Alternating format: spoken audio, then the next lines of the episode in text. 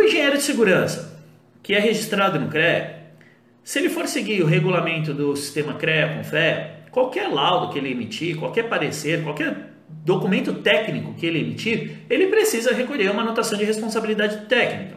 Mas por que que na perícia isso fica um pouco uh, à parte? Porque pela CLT, para ser perito, pode ser médico do trabalho e engenheiro de segurança do trabalho. O médico não está ligado no CREA, o médico não tem que emitir ART.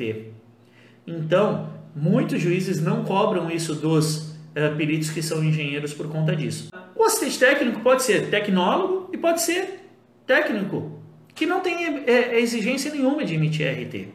Então, não existe efetivamente essa exigência.